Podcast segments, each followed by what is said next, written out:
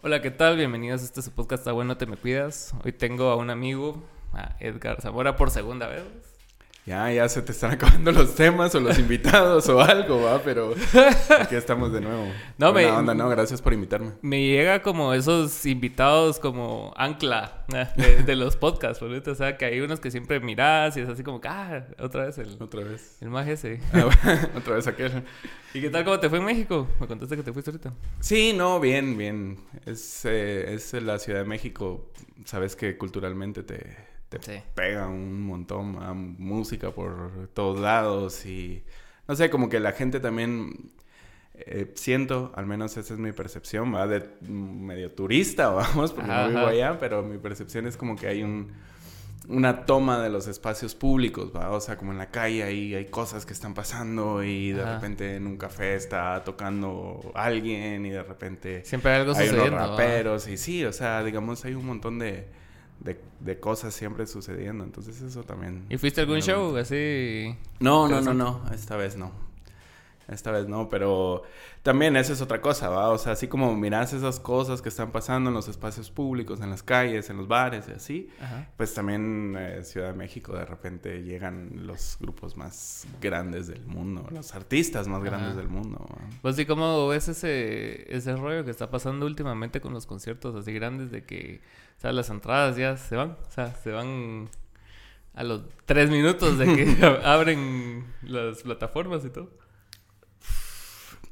Pues mira, eh, eh, yo pienso que habría que documentarse mejor a ver cómo es cómo funcionan esos, ese tipo de, de sistemas. Le, le destruyó el final de gira a, Bad Bunny en- Sí. ju- justamente en Ciudad de México, ¿va? o sea, se lo, se lo destruyó ese, ese tema.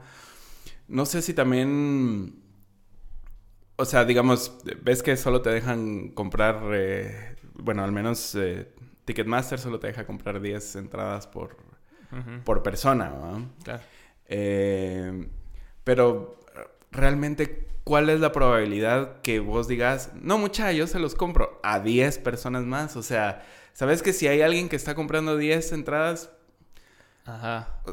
o sea, ¿sabes? Algo está quizá- pasando, Algo, sí. sí. o sea, quizá no es tan, tan, eh, quizá no es porque tiene 10, pues, va a ir con sus 10 mejores amigos, ¿no?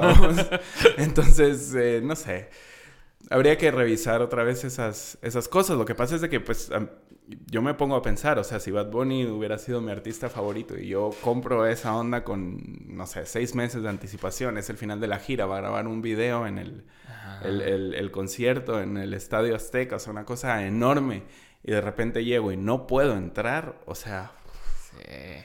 yo sí me, o sea, sí me molestaría bastante. Es que aquí, ¿va? aquí ¿cuándo fue lo del el concierto? Fue en diciembre y la venta de entradas fue como en enero, ¿ah? Sí, sí, sí, una O cosa sea, así, imagínate, un pues, año una antes. expectativa así de un año de que vos querías verlo pisado Cabal, y cabal. después se te cae, ¿va? Por que, o sea, debe, es que debe ser... Creo que tendrían que revisar esas cosas. Yo pienso que ya se había tardado mucho en suceder algo así. Sí. Aunque, digamos, mm, en, en general creo que, que es como un nuevo, una nueva cosa que están probando o algo así. Bueno, tengo un poco desde la pandemia de no, de no ir así a un concierto. Pero yo siento que sí fue cosa de la pandemia lo que afectó un cacho, pues. O sea, como que, como que todo se, como se, no sé, como que se creó una burbuja así de ansiedad y de que la Mara quería ir a conciertos y después se estalló y todo el mundo quería ir a conciertos, entonces... Va a comprar, comprar, comprar, comprar. Ajá, todos los sí, revendedores también dijeron, puta, no, no hicimos nada dos años, también va. Sí, o sí, sea, sí, sí. Es una serie de eventos así locos. Porque si me.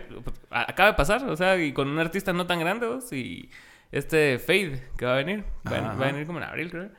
Y. Y cabal, se acabaron como los 10, 15 minutos. O sea, Ya se había acabado Ajá. también. Y, y no, no es Bad Bunny, pues. O sea, Sí, Bad sí, Bunny sí, lo entendés, decís vos, ah, puta. es- Sí, es el artista más grande del mundo ahorita. Ajá, eh, ajá, y, cual- y cualquier persona sabe quién es, pero Fade no es tan grande, o sea, sí es popular, pero no es tan grande. Y se acabaron igual, entonces te quedas con la sensación de que algo está pasando, así algo no bueno. Sí, pues. sí. Sí, porque, bueno, tenés ganas de ir y no... Igual, en- bueno, en el Corona Capital también... eh, viste que se acabó súper rápido también la... yo, la yo estuve entradas. monitoreando las entradas para eso. Y no lograste. No logré. O sea, Sí, estuve sí, en sala de sí. espera, después me sacó, después volví a entrar y después ya no había y murió. Sí, sí, sí, sí. O sea, algo, algo está pasando, algo, algo hay que, que mejorar ahí, ¿no? Seguramente. Y, y sobre todo cuando, cuando realizas eventos de, de toda índole, pues, porque, o sea, todos son susceptibles a que pasen ese tipo de cosas. ¿no? Sí, creo que sí tienen que ver un poco las plataformas. Fíjate vos, yo eh, fui a un, a un concierto de un grupo que se llama Big Thief eh, y ellos no trabajan, tienen, tienen una, digamos, ahorita están así como están nominados al Grammy, o sea, tienen como muchas... eh, tienen una disquera más o menos independiente, pero más o menos Bien de las más importantes, ajá, y así. Y, y tratan, o, o al menos eh, como que siem- siempre van buscando alternativas para hacer cosas como diferentes, digamos, a como la hace pues los artistas de, al menos de ese nivel, ¿no? Eh, por ejemplo, no, no tocan en festivales o han tocado en muy pocos festivales, o sea, como hacen varias cosas, ¿no? Y estas entradas las vendían a través de un, de un portal Ujú. y eran solo digitales, lo cual, pues, según la experiencia es un poco peligroso, ¿verdad? Sí, sí. Pero entonces, como que comprabas la entrada, eh, solo podías comprar creo que tres o tres por persona, una cosa así.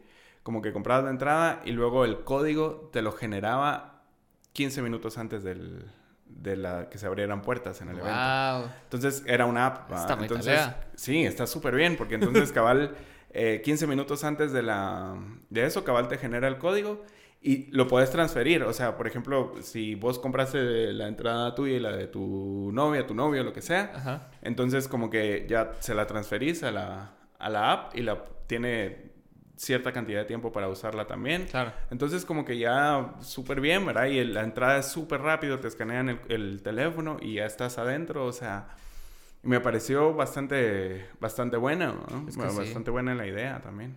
Es muy buena idea, la verdad. Y, y curioso eso que mencionas de, de las disqueras independientes, porque hace poco estaba hablando yo con, con Francis, el de Hot Your Mama. Vino aquí. Ajá, ajá, sí, sí. Vino aquí y hablamos y, y él estaba hablando acerca de uno de sus amigos artistas de allá de Londres.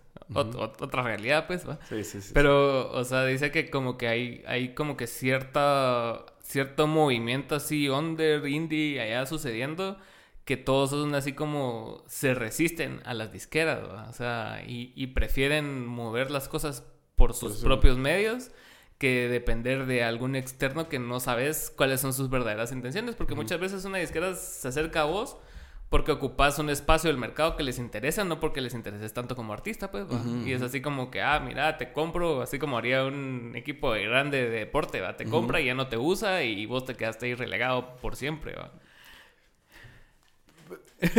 Yo tengo mis dudas, o sea, yo pienso que, que las disqueras sí tienen su, su función un poco. Eh, digamos, yo, quizá porque también soy de otra generación. Ujú. Pero yo siempre he coleccionado discos desde muy joven. CDs primero, ahorita estoy así como me entré al, al- al rollo del, del vinilo. ¿ah? Acabo de ver una venta lega de David Bowie. ¿Ah, sí? Ahí en Bueno. el museo. Ajá. ¿Ah, sí? A 400 pesos. Pues sí. Se iba. Se iba al museo. Em, pero yo siento que justamente ayuda, el, el- hecho de que tengan una, una disquera ayuda un poco a que, pues, ponete tenés, o sea, quizá una de estas bandas que, de las que hablaba Francis en, en Inglaterra, de repente yo las escucho en Spotify, que eso sí está ahí, ¿no? O sea, lo, lo encontrás rápido. Pero que si querés merch o si querés eh, la- el, el disco o si querés existe. una... O sea, aquí va a ser imposible, ¿no? O, o tal vez sí lo tienen en una cosa, en tiendas muy especializadas en, en el Reino Unido, ¿ah? pero que no tienen envíos a ningún otro lado que no sea eh, afuera o que no Sí, aceptan tarjeta de crédito que no es. Entonces, digamos, en ese sentido, yo como fan de la música, digamos que sí me gusta tener cosas de las bandas y así. Me- o sea, me gusta la idea de que me meto a Amazon y ahí está el, el Ajá. vinilo y, o sea, si es que no está acá. ¿va? Sí, pasa, pasa mucho también con los libros, ¿no? Es que, que a veces cuesta mucho dependiendo de la editorial y si tiene editorial o si es independiente el bro, es así como que, o sea, las facilidades de pago aumentan dependiendo de la exposición del, Cabal. de quien lo publique, ¿va? Cabal. Sí, no, no, total. Y también, bueno, mm, por ejemplo, esta disquera de, de Big Thief es eh, 4AD. No sé si la, la has oído, es de No, Dave no. Matthews. Y, y digamos, tiene, tiene una selección de artistas como... Siento que es una muy buena selección, o sea, no tiene 500 artistas como tenían, an- o 1000, ¿verdad? Como tienen las transnacionales, o más de 1000, no sé cuántos artistas tienen los transnacionales, vamos, pero no sé, tendrán unos um, 30 de fijos y como ahí hay como rotaciones porque se van cambiando de así. Pero son 30 artistas que yo siento al menos que un poco tienen una coherencia qué tipo de artistas están tomando. Quizá por el segmento de mercado que decía. Sí, mejor curado. Ajá, cabal.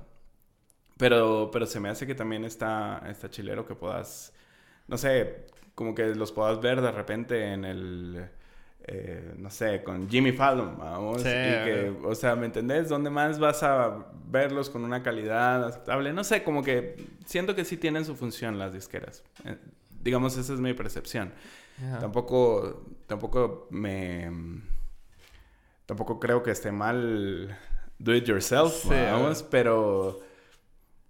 eh, ¿Cuál es el alcance que tienen? O sea, y también cuáles son tus ambiciones como artista, ¿no? O sea, Sí, si, claro. si querés solo tocar en, los en la escena de bares under del Reino Unido, o sea, quizá es suficiente. Sí, puede ser suficiente porque también, o sea, la masa de gente a la que le puedas llegar puede ser un vergo, pues, o sea, ponete aquí cuánto llega a un show, o sea, 50 personas. Sí, mucho. Si sacas un disco llegan 200, pero, o sea, la realidad son 30, 50 personas. Sí, pues.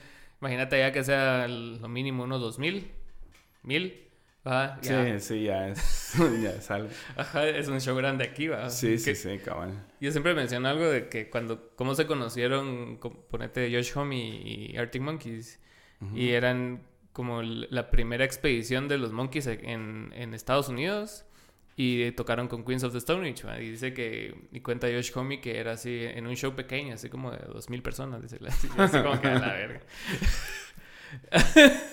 Era un mini show. Ajá, privado, así. Pero sí, te, sí, o sea, son realidades distintas. Sí, sí, O sea, son realidades distintas. Bueno, también acá somos un país pequeño. Ajá. eh, depende de un poco también el género, qué tanto, qué, qué tan popular es. Eh, venues, ¿verdad? O sea, Sí, sí. un lugar donde puedas meter dos mil personas es el mismo lugar donde va a tocar, no sé, Caifanes o Café Tacuba ahorita que vienen, ¿va? O sea, Sí, sin- sí. en ningún otro lugar, en ningún otro lugar van a caber Franco Escamilla. tantos, sin cabal. Eh, no, o sea, tiene, sí, que realidades, ¿va? Es otra, es otra historia. Y ahorita que estás mencionando así tu fanatismo por la música, la vez pasada hablaste más o menos de superorganismo, pero no, no profundizamos tanto. Ahora podemos no, ya expandirnos un poco más. Porque me contaste que era así como ver como rutas que no necesariamente son tan obvias entre, entre- y conexiones entre artistas. ¿va? Entonces ahorita que viene la segunda temporada, ¿cómo, cómo viene? Va, sí, mira, esa es, esa es un poco la, la idea, vamos. O sea, mm, eh, la historia es que me lastimé la rodilla. eh, Es le- le- lesión de, de domingo, me dijo el doctor, así como... Y yo, bueno, la verdad es que no solo los domingos, sino tenía como cinco años de no jugar fútbol. Me puse a jugar como que era la final del mundial, vamos. Entonces, me lastimé la rodilla. Bueno, me tuvieron que operar y entonces estaba sentado en la cama y no podía hacer absolutamente nada. Y entonces se me ocurrió que, ah, bueno, voy a buscar información de música y todo. Y se me ocurrió hacer el podcast. Ajá. Lo hice así, la- el primer episodio con mis audífonos nada más y grabando en la compu y bueno. Y mm, el, el tema es que se me ocurrió que mm, en lugar de, de- ve- ves, digamos, un programa de radio normal, digamos, eh, está el DJ y, o el, el- el host, ¿verdad? El, el anfitrión y está, elige la música y te presenta la canción y se va. Sí, ¿va? claro. Y bueno, por muchos años, o sea, también lo hice en, en el circo del rock y así. Pero se me ocurrió que, ¿qué tal si no era necesariamente, o sea, sí yo, pues, pero, pero, pero no necesariamente eh, yo determinaba necesariamente por mi gusto la música, eh, sino que la canción que sonaba eh, compartiera algo en común con alguna otra canción chilera que podría encontrar. Entonces, em, el punto del, del, podcast es justamente como buscar esas conexiones o esos elementos en común que pueden ser desde casualidades hasta que eh, dos canciones que tienen el mismo nombre pues. o eh, que quizá el, el, el, quien mezcló el disco, ¿verdad? Vos es el mismo tipo en las dos canciones o que comparten disquera mm. o que alguna vez uno le abrió el toque al otro, o sea, y así, ¿verdad? Y entonces es chilero porque me ha llevado a descubrir un montón de, de, de bandas, ¿va? Un montón de artistas y un montón de gente también que, que trabaja con la música, o sea, que no son quienes tocan, vamos, sino son, no sé, quien dirigió el videoclip o quien mezcló, o quien eh, hizo el vestuario para no sé qué video, o quien, o sea, y entonces un poco eh, un, alguien que trabajó con este artista, trabajó con una lista así gigante de artistas, entonces me pongo a escucharlo, me pongo a escuchar, y, ah, esta está chilera, y va un poco, y entonces como que se va armando la, la línea, y me parece también interesante porque de alguna u otra forma como que te das cuenta que nuevamente realidades, ¿verdad? Al final, pues hay una, hay un, hay toda una industria detrás de la música, de personas que trabajan alrededor de la música y que se comparten y que son puntos en común con los, con los artistas, ¿verdad? Y no necesariamente ni siquiera el mismo país, ¿verdad? O sea, claro. este ingeniero que es de Suecia trabajó con siete de diferentes partes del mundo. ¿verdad? Claro, claro, total, total.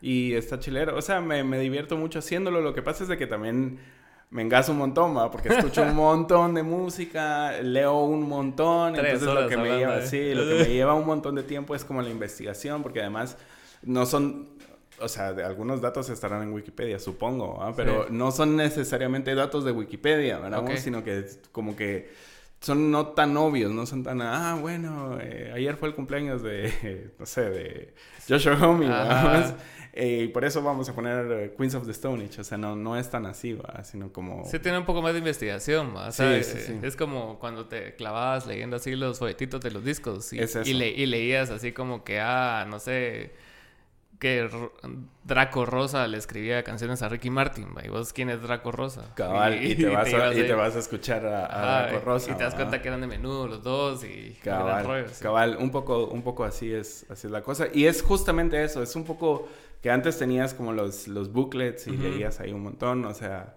por ejemplo, yo no, un, un dato que, me, que, que, digamos, de esas primeras cosas que me estalló la cabeza en la vida, vamos, cuando leía los booklets de mis discos, era, eh, por ejemplo, que el, el, el, bajista de Alex Sintek, de, cuando era Alex Sintek y la, la gente, gente normal, normal, era Sabo Romo, vamos, que ah. es el bajista de Caifanes, ¿no? Y, y, también fue bajista de eh, Ben Ibarra y después de Timbiriche y después, o sea, ¿sabes? Y entonces todas esas conexiones y como que vas armando, un poco esa es la idea. ¿no? ¿Y definir temas por episodio? O sea, ¿o no? ¿O simplemente... no, no, no, es... O, poner, es música, o cómo digamos. definís como los, los, como, no sé, como el mood o algo para hacerlo diferente. Pues fíjate que, digamos, eh, la verdad es que escucho bastante música, ¿no? Entonces de repente escucho una canción y digo yo, uy, voy a poner esta canción al principio y de ahí me voy. Entonces ah, yeah, yeah. un, poco, un poco la primera canción va fija el resto de, de, lo que vaya a escuchar. Y por ejemplo, la primera temporada fueron 10 episodios, o sea, son 10 episodios. Eh, y digamos, no, no, en, ninguno, en ninguno repetí artista, por ejemplo. Uh -huh. Y bueno, la idea es no repetir artistas hasta que me alcancen las ganas de, seguirlo, de seguirlo haciendo. ¿va? Porque, y eso es otra cosa, que primordialmente suena música, al menos de los últimos tres años. ¿verdad? Sí, pues, o sea, sí tiene que... O sea, sí, sí te pones como límite, o si no sí, te sí, decir... sí. O sea, sí, sí, sí suena música más, más vieja, pero... Pero, pero la principalmente, la define, ajá, ah, okay. ajá, principalmente son, son artistas como muy nuevos. ¿no? Es que hay, hay, cosas bien, bien, bien cool a veces en la radio, ponete que por X o Y paro escuchando radio, no sé quién lo, qué radio lo hace, pero que a veces agarran una temática y se van con esa temática. No sé si es Kiss o alguien así. No sé. Pero una de esas. Y, y me llega porque, o sea, sí, o sea, profundizan un poco más y así como que, ah, en tal año este brother hizo esta cosa y surgió tal canción y ponen la canción de fondo y después ponen otra. Así. Sí, pues. Como que van armando así un tipo de conexión y dura una hora el programa, ponete. Órale. Bueno, pues un poco sí, esa es, esa es la, la idea, ¿verdad? Con, con, pues con música no tan... no tan popular. No tan popular, no tan comercial. Pero fíjate que eh, está chilero eso que me contabas porque también hace cuánto es que, o cuántos locutores o locutoras, o cuántas radios, digamos, realmente les importa la música. Es decir, pues ahora es solo presentar, presentar, presentar, presentar y quizá no hay mucha información acerca de la música y eso al menos cuando yo era más joven, vamos. No pasaba. Eh, sí, claro, o sea, cuando yo era más joven aprendí un montón de música escuchando a los locutores, vamos. Y, y ahora creo que no hablan tantísimo de música, entonces está chilero eso que me contaste. Sí, yo, he notado eso y hace, y hace poco eh, creo que lo tuiteé una cosa Pero porque todos caen como en la misma dinámica. Incluso, o sea, los podcasts más populares o todas esas cosas que paran pegando al final del día, o TikToks o lo que sea. O sea, el, el contenido que mueven es el mismo que oías en los programas populares de radio, ponete, los tres ratones o, o quien fuera. O sea, era así como que, eh, ¿y qué tipo de chavas te gustan? Y, Ya sabes, o sea, no, o sea, y está bien ese tipo de entretenimiento, no estoy en contra de, pero notas patrones que sí que no son tan de agua, pues, porque pues, ponete George Tech que antes tenía los noctámbulos y el cerote sabía un montón de música, pues. Entonces era así como que bastante información que vos recibías. Y vos decías así como, ah, puta, ¿qué hago esta banda? Voy a escuchar esta banda. O sea, como que se, se, ocupaban más del, de la historia, de la música, y como que fueras viendo los puntos en comunes entre artistas, y en lugar de solo entretener porque hay que llenar espacio. Tenés una hora diaria y tenés que llenarla con lo que sea. Sí, pues. Y ha de ser difícil, pues, porque es un trabajo de cinco días a la semana. Algunos programas duran dos, tres horas, ¿va? Cabal. Pero sí, sí me deja mucho que pensar. Sí, sí digamos, es como darle otra vez un, un poco de importancia a la música. Y bueno, y a, esos, y a esas personas que trabajan ahí atrás de la música y que ahora en Spotify ni de chiste vas a encontrar esa información. O sea, sí. ¿Quién lo mezcló? A saber, hombre. La cosa es que... Lo Cabal. Sí, hablando de productores, ¿qué te parece este Bizarrap que está... Pues, eh... Que está en boca de todos. Bien, vamos. o sea, cada quien... Em, la verdad es que no es tanto... La verdad es que no es tanto mi tipo de música, vamos. Okay. Mm, pues yo creo que ha sido... Es un tipo muy talentoso, ¿verdad? Muy visionario. Eh, me parece que también ha encontrado un, un nicho grande, ¿verdad? De gente que, que, le gusta lo que hace y luego también lo, lo, que va haciendo con los, con los artistas. Se me, se me hace muy... No me llegó tanto, o, o bueno, hay una... O no, no, no, lo conocía hasta que hizo la colaboración con eh, Residente. Ok. ¿Verdad? Y, digamos, hizo la colaboración con Residente y yo no sé si es así como un un estilo de, no, no, no sé, no conozco tampoco mucho sobre él, pero si es un estilo así como venir y bueno, vas a hacer una canción sobre el conflicto más reciente que tengas, ajá, que ves que estaba peleando con el, con el, ajá, con el, con Balvin, ¿va? Y ahora, y ahora pues eh, súper acierto para él, al menos, ¿va? El, el haber capitalizado, digamos, el conflicto personal que tiene Shakira, ¿va? Sí. Pero, o sea, que yo considere que sea así como música súper bien trabajada, hecha, no tengo mis dudas. ¿va? O sea, por ejemplo, yo cabal puse un tweet, ¿va? Así como, es, o sea, Shakira tiene una voz súper potente, ¿va? súper buena, ¿va? Y, y, no sé, o sea, las ocas de autotune. O, sea, entiendo un poco que quizá no soy el público objetivo de, de esa música, pero no sé, o sea, si realmente la idea es ser arriesgado, o sea, que se arriesgue, porque eso es ir, eso honestamente es jugar a la segura, ¿no? Así como tocamos autotune acá, hacemos acá y hacemos esto que se puede cortar para TikTok y hacemos, o sea, digamos como maquinado. Estoy, sí, claro, estoy está jugando un poco a la segura, o sea, tampoco creo que sea una cosa súper arriesgada. Sí. Pero está bien, o sea, también se entiende que o sea, quizá arriesgado, lo iba, ahorita nadie estaría hablando de eso, ni nosotros, Claro. Otra cosa más y ya. Sí, es que sí, o sea, sí juega mucho.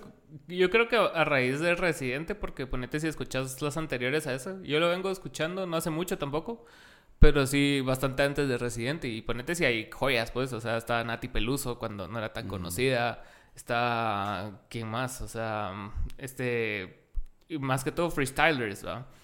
Y también una con Viano Antiano, ponete, y, Ah, cosas así bien duras. Y como que agarró foco, más foco, pues que ya tenía foco, pero así se hizo más global a raíz de este residente. Ahí como que ya, ya se está colgando de polémicas ajenas que toda la gente sabe de dónde vienen, pues. Entonces toda la mara está así como que a la expectativa de cuando anuncia a alguien, porque también el, el regreso de Paulo Londra fue por él casi que va.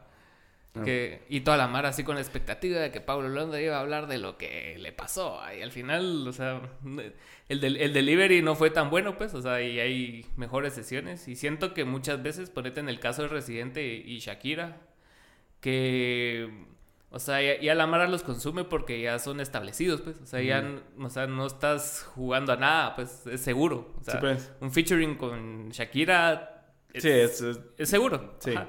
Sea la canción que sea, o sea, sea una buena canción o no, ya después te pones así como, no, es que antes escribía bonito, ¿me entendés? sí, sí, sí. Pero yo siento que ahora se consume mucho al artista por ser famoso y no tanto por ser así, porque sea Porque una hace buena música rola. chilera, va, ajá, cabal. Ajá, es como cuando vas a, no sé, a Mac o algo así, o sea, consumís Mac porque sabes a qué sabe Mac. Cabal, cabal, es, es eso, es eso, va.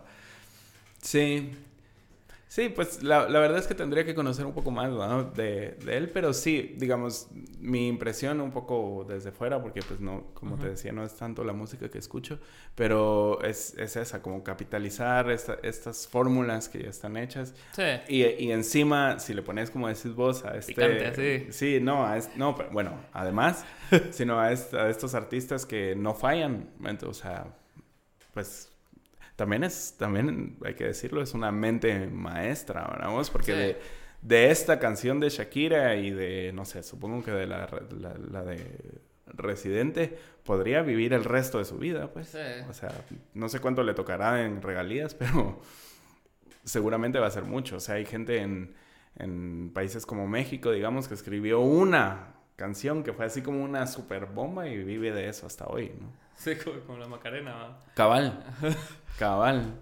Pues que qué gran fenómeno eso de, de la Macarena, ¿va? O sea, sí fue, o sea, sí, sí causó bastante impacto en una época donde no era tan viral todo, ¿va? O sea, así como Y, y como, como que es cíclica además, ¿verdad? O sea... la Macarena. ¿o? Sí, o sea, la primera vez que salió, éxito. Y de ahí salió cinco años después, éxito. Y ahorita, éxito. Y ahorita, o sea, como que regresa, como que es como, el, como una ola de mar, ¿va? Como, y siempre regresa. Y siempre que regresa, otra vez es éxito en diferentes plataformas, en diferentes generaciones, en diferentes Sí. pilas los del río, la La verdad. verdad, sí, o sea, y, tiene más rolas, ¿eh? Yo, yo no sé mucho de su historia. Ni idea. Ni idea. ¿Habrán sacado disco de la Macarena? Sí, sí, sí, no, era ellos tienen, sí, sí tienen discos, sí tienen disco. Yo recuerdo haber visto un, un disco, de- recuerdo haber escuchado un disco, pero digamos, e- ese, ese single fue suficiente, bueno, más. Es que antes era mucho así. Y, ahorita estaba viendo como el- la sesión de estudio del primer disco de Justin Timberlake, Ujú. que lo produjo Neptunes. Y. Y puta, que. O sea, ¿qué tal? era? O sea, era una buena sesión, pero aparte, o sea, escuchas las primeras cuatro rolas y todas son así putazos. O sea, todas tuvieron video, creo yo. Si no me confundo, o sea, por lo menos los primeros cinco singles del disco eran las primeras cinco rolas. Y después, el resto de seis rolas, saber, mano. O sea, no son malas porque a huevos es Justin Timberlake y son Neptunes, ¿verdad? No van a hacer una mala rola, pero decís vos, o sea, ya, ya era suficiente con cinco rolas. Sí, sí, sí, sí, total, total. Sí, yo siempre he sido como fan de escuchar discos completos, vamos.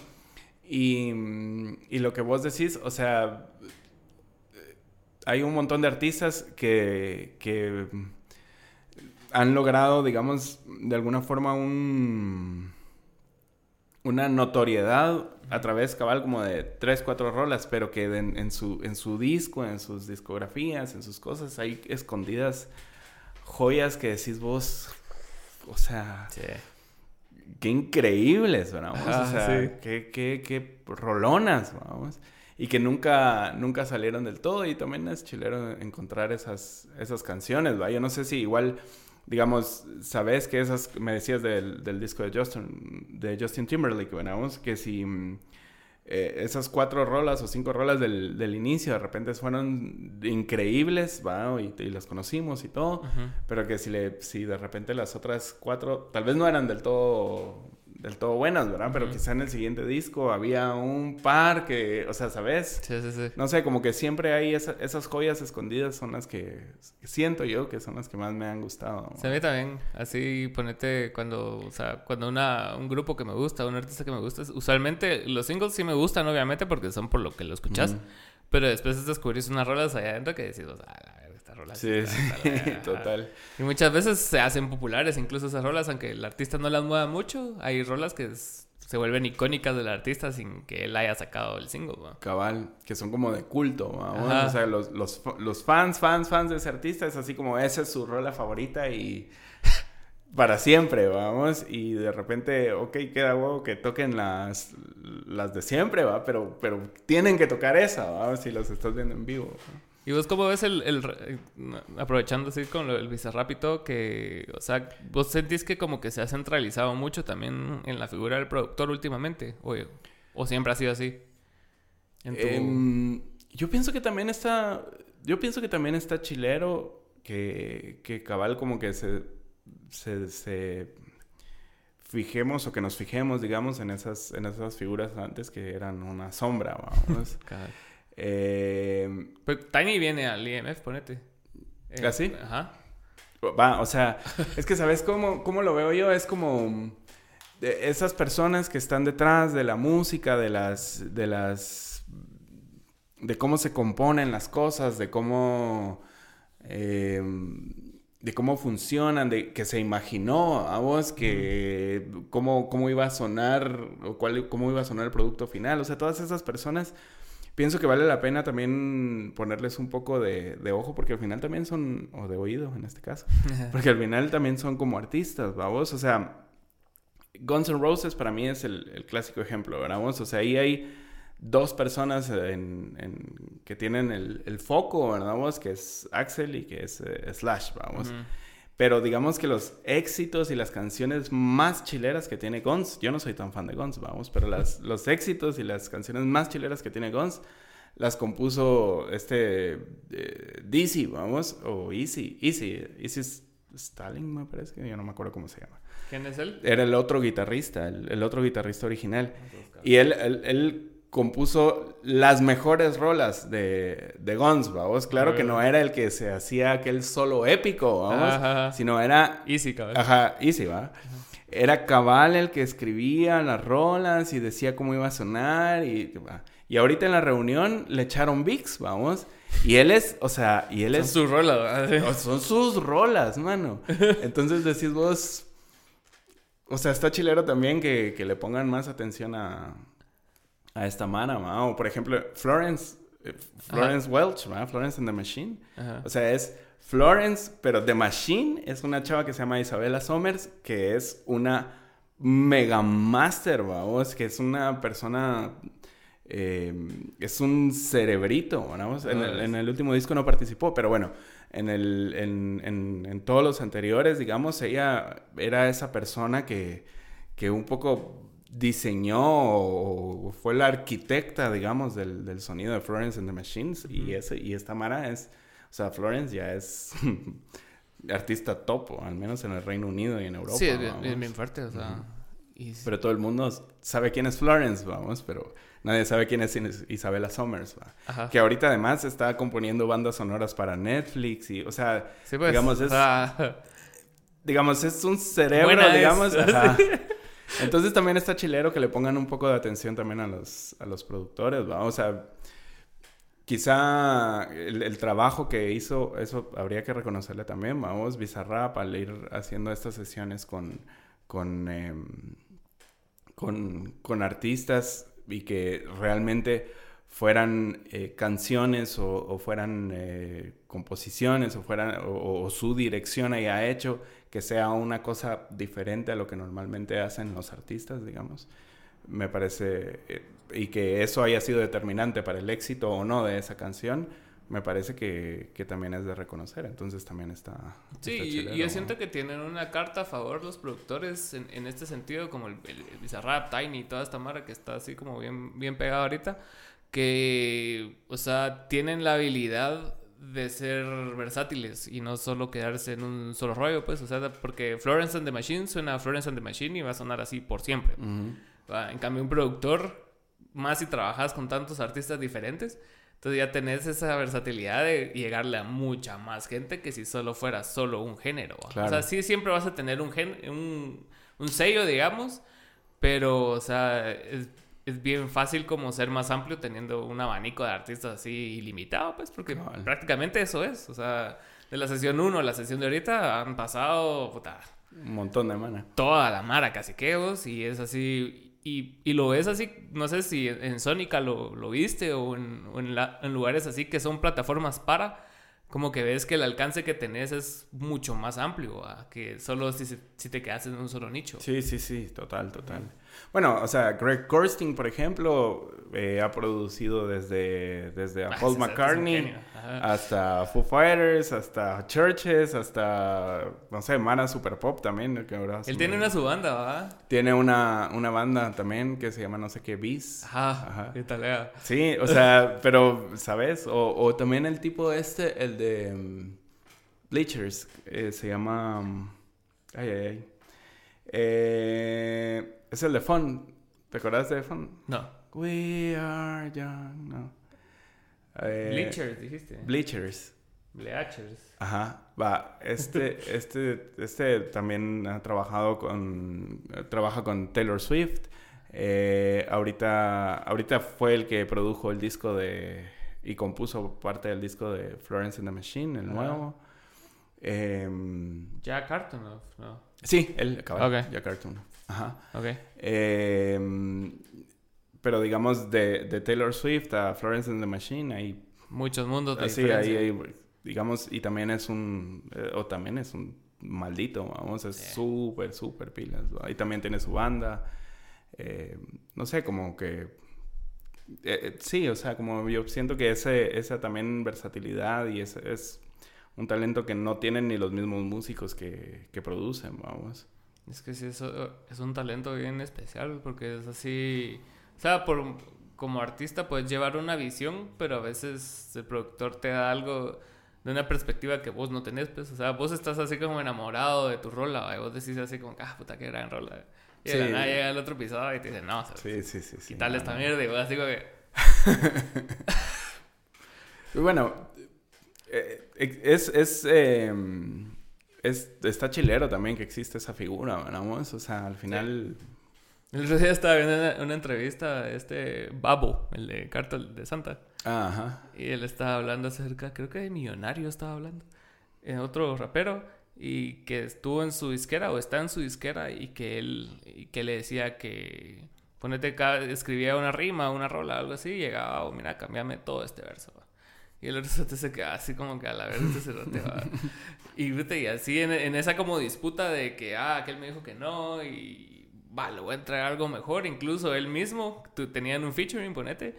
Y, y, el otro mejoró tanto su letra que el pisado tuvo que mejorar la suya, ¿verdad? Que dijo así como, ah, estoy, en, estoy en otro, a otro nivel. ya, ya se elevó mucho este cabal, Sí, pues yo pienso que está chilero, está chilero que les den como poner también el, foco un poco en esa Mara que, que también ha hecho que sonés como, como, como sonás, ¿va? Al final de cuentas. Forma parte un poco del, del proceso de creación y no es, digamos, para nada sería de, no valorar, digamos, el trabajo del artista como tal, sino un poco también es o sea, esta es tu obra, pero este es, eh, al final de cuentas siento que la música, como el cine, como eh, esta, estas, estas artes son, son artes colectivas, ¿verdad? Son, son creaciones colectivas, son, o sea, habrá un autor principal que tiene una visión y no sé qué, pero al final dejarte llevar por otras ideas tampoco está mal, ¿verdad? Es que sí, es, ponete ahorita estaba viendo, no he visto la película todavía, pero he visto bastantes entrevistas de la película, la de Bardo, la de González Iñárritu. Ah, ajá. Ah, que es como una autobiografía, pero no. Y, el pisado habla mucho de eso, de cómo, de cómo hay ciertos personajes adentro de, de, su obra, ponete, cuando escribe el guion o cuando ya lo pasa a los actores y cómo e, esa pequeña cosa que él hizo va creciendo. Ay, hablaba de Leonardo DiCaprio, que Leonardo DiCaprio es, es un pisado que, que sí te aporta mucho en el sentido de que no, no, es, no es una figura así de que, bueno, yo soy Leonardo DiCaprio, todos hagan lo que yo digo, pues, sino que él se adapta a que todo el organismo funcione, ¿va? Cabal. Ajá, no, no, no, impone, sino que él hace que todo fluya, ¿va? Entonces, eso fue lo que más le llegó a él de Leonardo DiCaprio, porque ponete, o sea, en la revisión de guion y todo, es así como que, ah, mira, y si cambiamos esto, y si cambiamos lo otro, y ya los escritores lo reescriben, y ya él cambia su visión otra vez de, de ciertas cosas, aunque tengas algo así como definido, como endgame, digamos, pero tiene que ser versátil también, pues, porque puede mejorar. Cabal. Sí, es lo que te digo, que al final eh, también no se puede, o sea, estas son cosas que no se pueden hacer solo, solo uno, vamos, solo una persona, o sea, vas a necesitar de otras ideas, de otras personas, de incluso la misma, la, el ingeniero que, que te está grabando, vamos, como él, porque vos no podés estar tocando y yendo y escuchando, o sea, un poco, un poco es, o sea, sí, pues, pero digamos, esta persona, cómo configure el equipo también va a determinar cómo va a sonar. O sea, digamos, no, no puedes pretender que irte así como solo mi visión y no sé qué. Y entonces en ese sentido también está chilero que les, que, que, más personas participen. Una de las mejores experiencias que he tenido en estudio, ponete, ha sido recientemente que Fernando, el baterista de Cameo, tiene un proyecto solista. Entonces, de vez en cuando el pisado escribe una rola, nos la manda, casi que somos cameo drive, pero él canta. Y nos la manda y la, la, vamos a grabar. La primera fue con, en el estudio de Frank. Y la segunda fue aquí en el, ¿cómo, el ataque, ¿Cómo se llama el estudio del Kuzuko? Bueno, ese. El estudio del Kuzuko. el estudio del Kuzuko, ajá. Tiene nombre, pero se me olvidó. Kuzuko del tambor. Ajá. ajá. Él y Raúl, tienen, Raulito tienen un estudio. Ajá. Y, y el Raulito fue el ingeniero de la sesión, ponete. Y puta, o sea todos los preamps que tienen esos cerotes son así salsas, pues. Entonces ya, ya la captura en sí era otro pedo, pues. O sea, va. Entonces eh, vos sentís así como que no, no estaba mezclada la rola y ya sonaba. Ya sonaba. Ajá. Entonces decís vos, o sea, sí hay como que elementos que sí hay que, hay que mejorar, pues. O sea, porque sí, sí eleva el nivel de las cosas, pues. Ah, bueno. Sí, no, total. total. No, es que es lo que te digo, tiene. O sea, hay. hay es algo que hay que tomar en cuenta, vamos, o sea, son artes colectivos, ¿no? no se puede decir que es... No sé si has visto también la, cuando entregan el Grammy a un, a un mejor disco o un mejor eh, o a grabación del año o algo así. O sea, el Grammy no va para Taylor Swift, vamos. Va para ella y para una lista de personas que participaron en, en ese, en esas cosas, vamos. Y también está chilero, porque al final, pues, o sea, quizás sin uno de esos hubiera sido una rola completamente diferente, ¿verdad? Sí, definitivo. Y, y, es lo que yo, yo peleaba un cacho ahorita con la, con la rola de Shakira, porque, o sea, no sé si ella la escribió completamente, no sé, pero ponete, ahora se, se da mucho el fenómeno y no está mal, pues, o sea, funciona y quién soy yo para decir que algo esté bien o mal.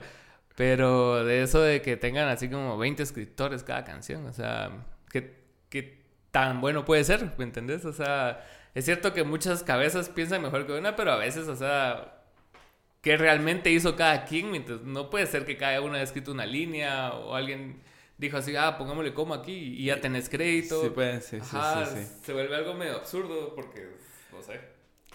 O sea, yo pienso que, yo pienso que al final un poco eh, la gente encuentra sus dinámicas de, de trabajo, ¿verdad? O sea hace como, que habrá sido unos cinco años, seis años, algo así, eh, en, en, en, disco o álbum of the year, ¿verdad? Estaba nominado Mara como, bueno, como que estaba nominado Alabama Shakes. no sé si, que es un abandono, no, no, no, vamos. Pues. Y estaba así como Taylor Swift y bueno, ya sabes, ¿verdad? Justin Bieber y como... Y entonces yo cabal, yo siempre, a mí me gusta un montón la música, vamos, yo me pongo a ver las listas de la Mara que participa y así. Y por ejemplo, en, el, en la nominación de la Alabama Shakes eran, eh, o sea, los, los cuatro músicos, vamos, y seis personas más, vamos. Ajá. Ingeniero, mezcla, no sé qué, no sé cuánto. Y en la, en la, ¿cómo se llama? En la, en las nominaciones, en las otras nominaciones, o sea, eran el artista y listas y listas de personas, ¿verdad? Y claro, eso también cuesta plata, vamos, o sea, también, no, no, una, tal vez una rola de Alabama Shake salió en, ah, no sé, 10 mil dólares, vamos, no sé, no sé cuánto cuesta, pero, y una de esta Mara salió en 500 mil dólares cada rola, y entonces un poco la tienen que, que, tienen que recuperarlo, pero yo pienso que encuentran las dinámicas de trabajo, vamos, porque si igual esas seis personas pudieron estar en la misma categoría, en la misma nominación que esas 45 personas de los otros, vamos, eh, quizá funciona, o sea, quizá es la forma en cómo, en cómo funciona. Claro, o sea, son presupuestos, porque acuérdate que esta mara tan grande como Justin Bieber, o sea, Taylor Swift, o sea, a ellos les han de llover rolas, puta, todos los días, unas 100 al día. Sí, sí, ah, seguro, seguro. Y él tiene que decir así como, ah, no, no, no, ah, está, está, guardémosla para el rato. Aunque Taylor Swift sí es como, sí, es compositora. Más crafty, ¿verdad? sí es más crafty, sí. Sí, pero sí, pero igual le caen rolas, pues, o sea. Ah, seguro, seguro, pero en, en, ese sentido sí siento yo que, o sea, sí responde como que lo que estabas hablando de que a Alabama le salió 10 mil dólares una rola y a los otros 500 mil, la cantidad que genera cada uno, pues, ¿va? Sí, sí, total, total, también. Una gira de Justin Bieber son siete años de la vida de Alabama Shakes. Sí, sí, mucho. Sí, o sea, sí. si lo llega, sí, si lo llega, cabal. No, sí, total. Tiene que tiene un montón que ver, vamos. ¿Y, ¿Y, qué te parece ese tipo de artistas como Justin Bieber y todas esas malas así? ¿Si pues te llega Justin Bieber o no te llega Justin Bieber? Me llegó un montón el, el último disco, me gustó. Me, me pareció... Bueno, no sé si es el último disco, ¿ah? de... ¿Cuál? Eh, Sorry, ¿será? Ah, no, Me quedé como cinco atrás, ¿o no? Dos. Sí, porque se, se, tomó un descanso como de siete años. Y, y acaba de sacar. Regresó el 2020 y creo que le habían pasado a otro. Ajá. 2020 fue el año que menos música escuché, la verdad. Eh, sí, o sea, eso me llegó. Tiene, tiene canciones chileras y, y bueno, él canta bien, vamos. Y, o sea, es un showman, vamos. O sea, el tipo es. O sea digamos, tampoco es casualidad que esté ahí, aunque tenga un equipo de primer nivel, o sea, tampoco es casualidad que él esté ahí. Mm, pues eso me llegó, me llegó un montón Taylor Swift, la verdad. Es me, me, parece que es, que es pilas. Me gusta también este, esta idea de la chica country que se vuelve en chica pop y que después se vuelve en chica folk y después ahorita se peleó con eh, los dueños de sus grabaciones originales. regrabó, ah, y eso sí que regrabó todo, así como, ah, coman miércoles, va, yo voy a hacer yo voy a volver a grabarlo y más de huevo y más y con ajá, son ajá, cabal, o sea, no sé, me gusta, me gusta la actitud también de, de ella independientemente de, de la música, pero me gusta también la música. Incluso el, el, el disco ese que fue así como súper famoso, 1989. Ese es un disco con, o sea, yo, yo vi que Brian Adams, o sea, pues Brian Adams es, Brian, Adams. vamos, y, y, hace un disco de, de, o sea, hizo ese disco en versiones de él. O sea, hizo en 1989 en versiones de él. Homenaje. Ajá. Puta. Brian Adams, ¿me entendés? O sea, perdón, o sea, no sé, o sea, uno pensaría que está más allá del bien y el mal, ¿va? O sea, independientemente si te llegue o no, o sea, el tipo ha sido súper importante en la música, ¿va? Sí, pues. Y entonces, no sé, como que tiene, tiene algo también ella. Y, pero digamos que tampoco es como el, el, la música que más escucho, ¿va? Yo escucho casi de todo, mmm, pero, pero digamos, me centro un poco más en música indie, indie pop, indie rock. Eh, sí, pues estás más enfocado en ese tipo de música. Sí, me gusta más. Yo, yo vi un video hace, hace, algún tiempo, creo que el año pasado lo vi, de un chavo que se llama José M. Normal, que es colombiano, creo. Y ese chavo, o sea, gravita mucho al indie también, el indie pop, el dream pop y todo ese tipo de cosas. Pero a veces saca sus videos para los views, va. Entonces, saca un video acerca de cómo Taylor Swift capitaliza el, el morbo y el, y el, ¿cómo se llama? Y el y como los beefs que ha tenido en su carrera, como que es ah, bien inteligente como para tomar polémicas y volverlas a su favor. Entonces, que lo de Kanye, una vez tuvo un problema con una Kardashian, entonces después sacó un disco así, como haciendo referencia a esa a ese beef y como que la Mara siempre está así como que bien involucrada en ella, pues, porque es así como que es, es mi Taylor, o sea. Cabal, cabal. No, y la adoran, mano, o sea, sus, sus seguidoras son así como... Hardcore. Sí, son bien hardcore, Sí, yo siento que ahorita, ahorita hay como una serie de seguidores en común que tiene Taylor Swift, Lady Gaga, Shakira misma que son bien Britney, ponete que las protegen un vergo, man. O sea, sí, sí, sí. Aunque la caguen, si hay forma de, de sacar que no la cagaron. Sí, la defienden. así como ahorita Bad Bunny que tiró un teléfono que la mara y lo, ah, defienden, ¿verdad? o sea, no, es, no, es, la mejor actitud, ¿verdad? pero es así como. Sí, pero sí, o sea, también. Imagínate que era su iPhone 18, vamos, y la chava Solo vio a la 18, no sé cómo van por el 15, una cosa así, 14. Sí, yo creo que 14, 15, por ahí va la cosa. Pero. Sí, sí. Yo no sé si estaría contento con mi artista favorito si me agarra mi teléfono y me lo tira al mar, vamos, así como. Te pelaste. Ahorita estaba viendo, acá que te estaba hablando antes de la entrevista, estaba viendo un, un podcast de un brother que me dio un chingo, que se llama Adrián Marcelo, que es. En general es como bien chingón el pisado en, su contenido, ponete, porque es como, o sea, así mexicano desmadroso, ahí así como que va, va a mercados a hacer entrevistas y se pone a chingar con la mara de los mercados y todo, y la cosa es que es bastante popular, sobre todo en Monterrey. Entonces estaba hablando, tiene un podcast con un brother que no me acuerdo su nombre, pero usa sombrerito el bro. Y estaban hablando acerca de como esa línea amor y odio que tienen los fans con sus artistas favoritos. Entonces están hablando de una, una situación que le pasó a él, de que por alguna razón no pudieron tomarse fotos con unos fans, ponete. Porque, o sea, no pudieron, o sea, está como mucha mar y como que solo pasaron y no se tomaron el tiempo y, y, pasaron de largo. Entonces, el otro pisado estaba ahí presente también, el que estaba hablando en el podcast, y vio cómo esa persona reaccionó de, de ah, quiero tomar una foto con vos, a, hijo de puta, que mamón este cerote, ¿a qué se cree? ¿va? Y el otro de su análisis es de que ponete la Mara no, no, le importa tanto tomarse la foto con su artista favorito, sino que lo, lo que va a representar después. O sea, cuando ya la subís. entonces, claro. Ajá, o sea, te una foto con tu artista favorito que conoce la mayoría de tus cuates, pues. Claro, claro. Te negaron, te negaron tus likes, vamos, en tu, en tu, Insta. Vamos. se vuelve algo bien raro, porque es así. Yo, en lo general no, me gusta tomarme fotos con artistas que me lleguen, no sé por qué, pero o sea, solo no. No es que haya conocido a todos mis artistas favoritos tampoco, pero sí, o sea, sí entiendo el, por qué uno lo haría, pues, o sea, una foto con Luis Miguel, ponete, así como que sabes que va a tener 100 mil likes. Sí, sí, sí, sí.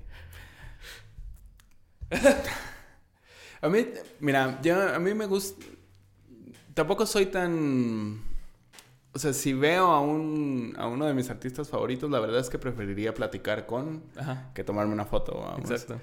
Eh, pero bueno, o sea, he tenido el chance de, de tomarme fotos, o sea, te lo voy a poner así, vamos. O sea, una vez me tomé una foto con Sean Lennon, el hijo de John Lennon, y me puse a pensar, o sea, a mí me gusta The, Ghost of Cybertooth, que es la banda que él tiene, pero digamos, no es mi artista favorito, vamos. y me pongo a pensar, o sea, ¿de qué otra forma, o, mejor dicho, qué otra oportunidad vas a tener? O sea, eso es lo más cerca que vas a, estar de un Beatle. Sí. ¿Me entendés? Entonces yo dije así como, bueno, perdón, me estoy tomando la foto con Sean Lennon, no porque soy tan fan de él, vamos, sino porque o sea, es hijo de John Lennon, ¿me entendés? O sea, esas cosas creo que habría que aprovecharlas un poco. Es como realeza, ¿va? Sí, eso es realeza, es el príncipe, vamos. Entonces había que, había que tomársela, pero en general siento que sí me gustaría más, o me gusta más, digamos, me llegaría más como platicar con, ¿va? pero eso nunca van a tener tiempo para sentar, ah, Simón, echémonos un trago, y, o sea, eso no va a pasar, vamos.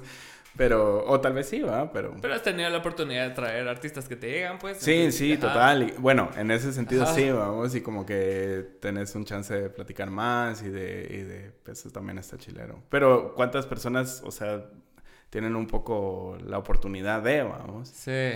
Y otra cosa es de que, al menos en mi caso, yo siento que sí he tenido suerte, vamos, porque quienes he podido, o por ejemplo, artistas que he podido entrevistar, vamos, que sí, Sí, me llegan un montón, va. Eso también está, está chilero, va. sí. Eh, pero, digamos, ¿cuál es la probabilidad de que tengas ese, Es alcance, ese, ¿verdad? ese alcance, ese, ese chance, vamos?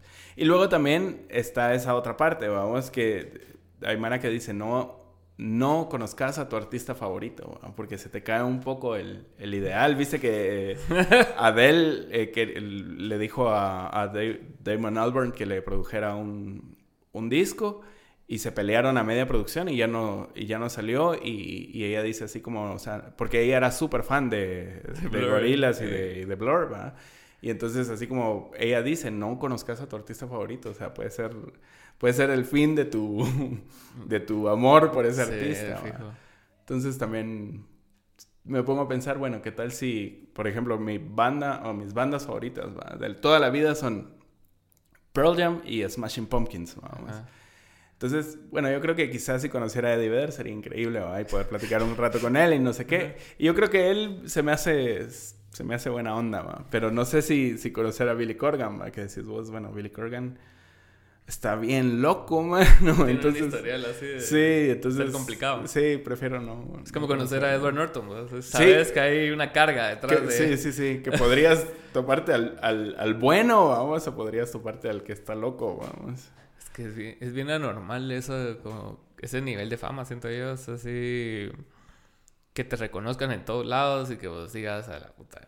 Sí, Ya también, también que cansado. Ya vamos. va. Sí, sí, sí. sí. Déjame en paz. yo, y una vez vi un documental de Maradona, eh, creo que era. mm, Puta, no me acuerdo. Uno que estaba en HBO, que lo hizo el mismo de Amy Winehouse. Ah, ok. Y, y era así la vida de Maradona en sus mejores años, en, en su prime, ¿va? en. Italia. Y era una cosa, o sea, un humano normal no aguanta eso. O sea, salía a la calle y tenía periodistas y fans así, así alrededor de él. Y él estaba en el centro y toda la gente se movía con él hasta que él entraba al carro, mano. A. O sea, No, no, no, sí, te hace sí. perder noción de, de realidad, siento Sí, sí, yo. sí, total, total. Muchos optan por volverse así ermitaños, pues, y ya no salen nunca. Sí, sí, sí, cabal. Y ya tiene la regla, vamos, que no jamás se va a tomar fotos con fans y, y listo. va. Entonces, incluso si sos fan, ya sabes, va, no. Fijo, no. Sí, sí, te- sí es bueno establecer límites, digo yo. No, no, total. Sí, Total. al final del día son... Sin destruir propiedad ajena, pero sí. como, como Bad Bunny. Yo creo que Bad Bunny puso un tweet después de que hizo eso, así como que, que a él no le molesta que la Mara le- lo llegue y lo salude, pero que lleguen y no le pregunten nada y solo así, y es así como. También fue bastante abusivo de parte de ella, Sí, ¿no? Así como de repente vas caminando y te ponen un teléfono enfrente, vamos. O sea, sí No ser- reaccionas tirando el teléfono, No, porque- pero sí debe ser bastante molesto, vamos. O sea, así como... Pero yo supongo que en ese momento ha de haber sentido increíble Bad Bunny, así, va. Ya sabes, Ajá. así. Lo hice, va. Y una vez vi una actitud, algo así en el tráfico, ¿vas? que iba así, aquí, así, aquí cerca, como viniendo de, ah, de la Roosevelt y todo ese lado para este lado del zoológico, ponente. Ujú. Y, y había tanto tráfico y como que un mo- motorista se le metió enfrente a una camioneta. Y, del- y de la camioneta se enojó tanto que lo topó. así como que ¡pum! lo botó y lo botó. Y el otro se cayó así, se, todo baleado. Y el otro se haber sentido así como que lo hice. sí, cabal, cabal, así como... Bueno, ahora Ya con las después- consecuencias de lo sí, que sí, hice, sí, ¿verdad? ahora enfrento el problema, pero, pero me di el gusto, vamos. Sí, ah, buenas. Pues, y, y qué te iba a preguntar también acerca de Cabal? Tenía un tema ahí especial que hablar con vos y, y la vez pasada no lo tocamos mucho porque, Ujú. o sea, me- medio lo mencionamos, pero no. Pero hoy lo escuché en, en este mismo podcast que yo te estaba hablando, este Adrián Marcelo, y estaban hablando acerca de los espacios de hom- para hombres. Ajá. Ajá, que, que se armó un revuelo en México de que, ponete, mm, creo que era una reunión solo de hombres y como que la Mara estaba alegando que era machista que no sé qué, que no sé cuánto. Entonces me, me trajo a la memoria a cada vez que tuvimos un conversatorio Ujú. y, y como que se interpretó mal, no, no, no sé por, si era por el tema o por la plataforma, Pero hasta cierto punto yo sí veo necesario este tipo de espacios porque existen para mujeres, pues, o sea, existen para todo el mundo. Entonces, como que la Mara se queja mucho de, la masculinidad tóxica y, que todo ese tipo de cosas y, cuando existen unos espacios con oportunidades de ese tipo, se critican, Entonces, ¿cómo, cómo, cómo, era tu visión en ese momento de, de, crear un espacio así y que si lo volverías a hacer, va? Sí, Em, bueno, mira, yo eh, esa, esa vez lo... Pues yo, yo estaba pensando, vamos, eh, que cada vez que hay algún, algún evento, algún show o algo así, en donde solo habían bandas de hombres y algo así, como que siempre había una avalancha ahí de críticas porque no había inclusión a artistas mujeres y así, lo cual, digamos, eh, sí, wow, o sea, la verdad es que así es. Mm, pero también, bueno, quizá no solamente responde a... Muchos sí, ¿no? y, estructuralmente creo que sí, ¿verdad? Pero quizá no necesariamente respondía solo a, a que fuera una intención específica de hacerlo de esa forma. Así como, ah, no, en este show no vamos a poner mujeres. O sea, quizá no responde a eso, ¿no? Por eso te decía, estructuralmente quizás sí, va. Entonces, pues hablé con, con Alejandra Gutiérrez, que de, de, Agencia Cote, ¿verdad? Que pues la conozco desde hace rato y somos, somos amigos y así. Y pues siempre nos, nos han gustado estos temas y ella, ella en sí, digamos, le gusta un montón la música y escucha un montón de música. Entonces, yo le dije, mira, todo el mundo, o sea, siempre, siempre se hablan de estas cosas y siempre terminan hablando las mujeres sobre estas cosas. Pero pues sería interesante saber qué piensan los hombres, ¿verdad? O qué pensamos los hombres de esto, o sea, qué están pensando, qué, cómo se imaginan también, por qué se imaginan que también pasan esto, qué tan conscientes estamos de, de nuestros privilegios como hombres, porque claro que existen privilegios como por ser hombres, ¿verdad? Y ella al principio me dijo, pero, o sea, como que lo, lo discutimos y, y me, me, dijo, bueno, ¿y si incluimos a una mujer o algo así? Y yo le dije, no, el objetivo justo es hablar entre hombres, ¿verdad? Nunca pasa. Y eh, se subió al barco y nos subimos al barco, pues, o sea, ambos y Ocote abrió el espacio y pues se hizo esta, esta idea, lo hicimos un, trabajo ahí pues, de, de, pensar muy bien cuál podría ser la, dinámica, las preguntas y eso, con, con, con Ocote también, ahí con, con Carmen Quintela, y salió el, el conversatorio, o sea, a mí me parece que recibió bastante más eh, palo del que, del que debería. Eh, yo sí considero que estos espacios son necesarios, ¿verdad? Porque todos estos temas solo se hablan, o, mucho, muchas veces, pues quizá no siempre, pero muchas veces estos temas solo se hablan, mm, eh, solo son hablados por las mujeres. Y es obvio porque pues, son quienes más están afectadas por estos temas. Mm, pero yo pienso que también es importante empezar a hablar entre hombres, porque pues al final de cuentas en la sociedad estamos, eh, estamos todos y todas, vamos. Entonces eh, también es importante empezar a, a, hablar de estas cosas y de otras cosas, vamos. Y no muchos decían, o muchas decían que era un tema así como de men's planning, ¿verdad? Así como los hombres están diciendo qué hacer a las mujeres, pero no, no, no fue tanto eso, y vos que estuviste ahí, no sé si, si pudiste Nunca dijimos así de, ah, Lo que hay que hacer, es tal cosa, o sea, no, sino un poco era, era reflexionar sobre nuestros propios privilegios y sobre eh, por qué sucedían estas cosas, ¿verdad? En general, sí, yo creo que es importante empezar a pensar en espacios, al menos, bueno, en este caso que, estábamos hablando específicamente de música, pero sí es importante empezar a pensar cómo podemos o cómo se puede, digamos, incluir o, ser más incluyentes o, en, nuestros eventos y así. Pero también entiendo, vamos, o sea, que, que mm, quizá, quizá no siempre hay alguien que corresponda al género, a la idea, al mood del evento. Y eso también hay que, hay que decirlo, ¿no? O sea, yo, por ejemplo, me puse a pensar, he estado trabajando en un proyecto que no puedo hablar muchísimo, eh, pero... Primicia. pero, pero tiene que ver un poco con, con la historia. de, de la música eh, alternativa en Guatemala. Y entonces en las primeras, o sea, noventas y la primera década del 2000, o sea, la participación de mujeres en la música, al menos con cierta relevancia cultural, es nula, ¿verdad? Entonces yo decía, bueno, pero ¿cómo podemos aquí ser más incluyentes? O sea, no se puede, o sea, simplemente no estaban ahí. ¿va? Entonces, que vuelvo a decir, va, corresponden. Van a linchar por tu culpa, man. sí. Eh, eh, no, pero eso, corresponde a, una, a, un, a, un, tema estructural, ¿verdad? A un tema histórico, a un tema de, o sea, yo sé que tiene su, su raíz ahí, vamos. Eh, pero hay que, pero si no está, no está, vamos. O sea, igual pues habrá que explicar eso en, el, en este proyecto, ¿no? Habrá que explicar por qué y habrá que analizar por qué tampoco estaban, ¿verdad? Que eso es importante. Eh, pero pues tampoco, o sea... No te vas a inventar algo que no existía. claro, no, no, no podemos decirlo. Sí, yo entiendo bastante por este... Y, y, y, lo veo desde la perspectiva, ¿no? Así de que ah, ah, pero si las mujeres hacen eventos solo feministas y todas están ahí, ¿me entendés? Y no hay hombres en ese evento. Pero entender los espacios, ¿va? Entonces siento, yo que también es eh, muchas veces cuando armas eventos y si son tus primeros eventos sobre todo, acudís a tu círculo cercano, pues, y tu círculo cercano es así, o sea, si sos hombre, la mayoría son hombres, o sea...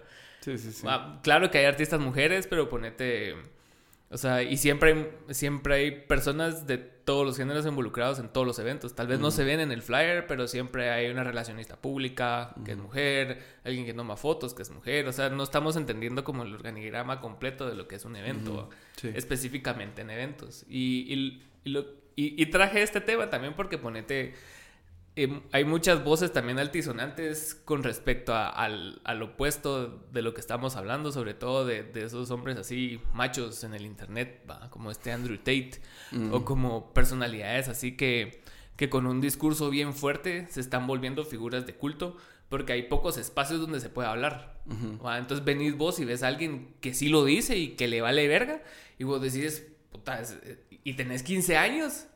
Sí, sí, sí, sí. Ajá, entonces sí, puta, ese ser te está hablando lo que nadie está hablando, No, no hay una discusión que vos digas, ah, estos pisados están hablando y es de huevo, sino que es o macho macho o es como alguien que, que, se vende diferente, como, o sea, ponete Harry Styles o Bad Bunny. Entonces como que la, la cultura se está llenando mucho de esto y estos personajes de acá, ponete Andrew Tate y todas esas personas, Joe Rogan incluso, y, y, toda esa mara es así como que, que tiene buenos discursos, no en el sentido del contenido, sino que en lo convincentes que son, va.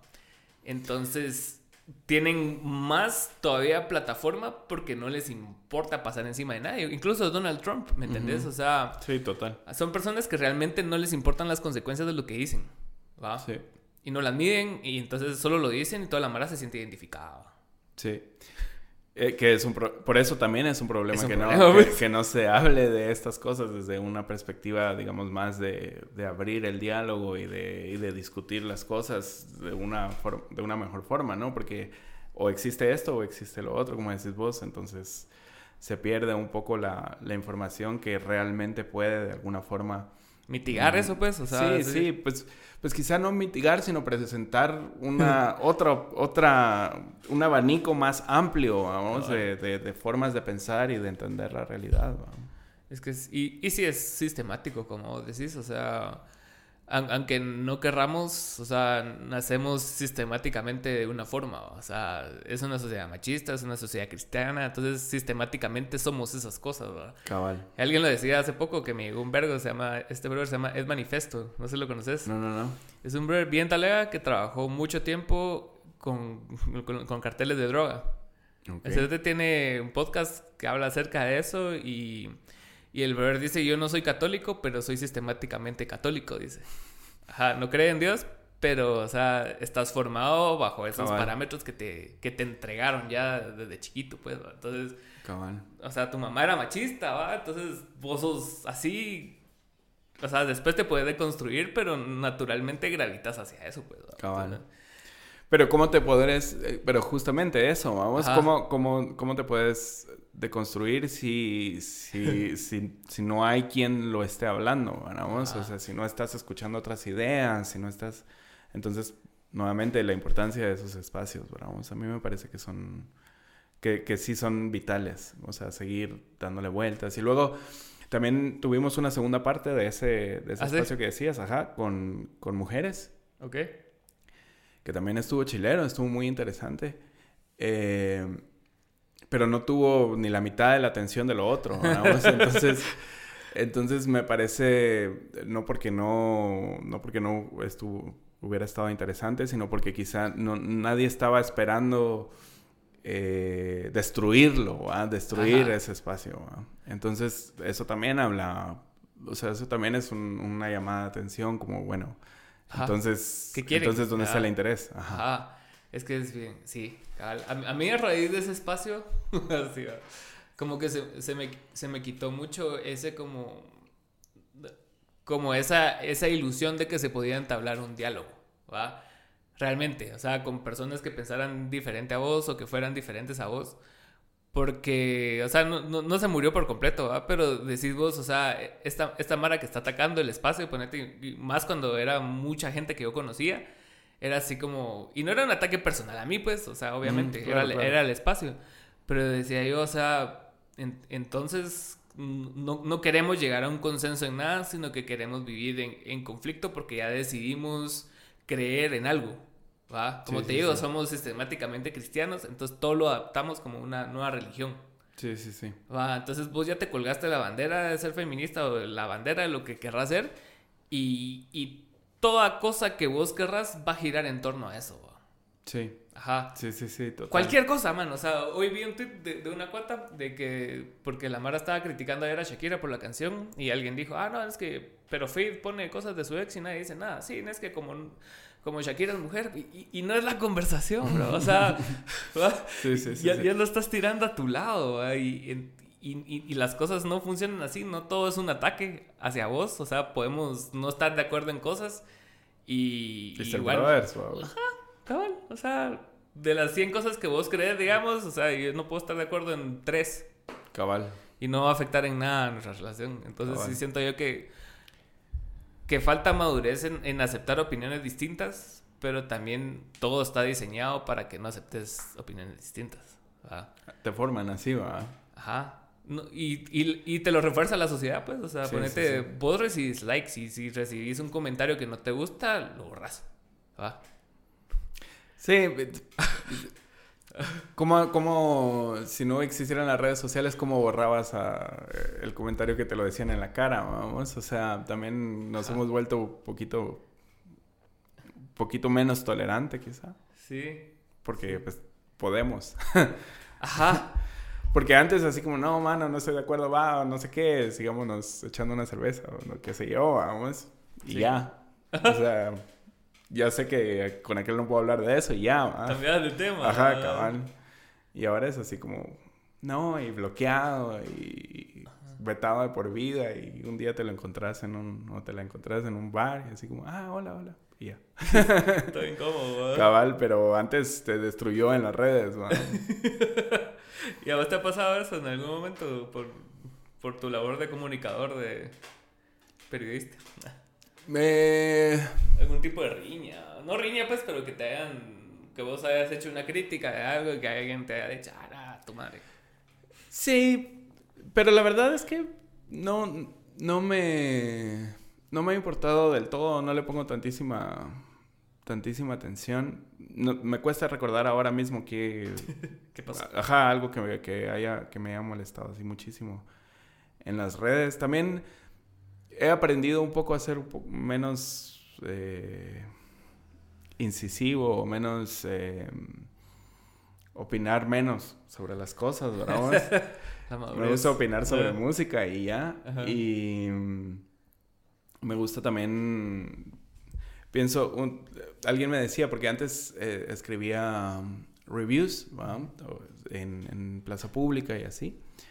Eh, o escribía sobre música en plaza pública y así. Y me alguien me decía, no, mano, es que vos nunca escribís nada malo de la Mara y no sé qué. y yo, pues es que, pues si no tengo nada bueno que decir, no vale la pena escribirlo. o sea, entonces yo escribía sobre lo que a mí me gustaba. ¿va? O sea, que si no salió ahí, entonces es muy probable que...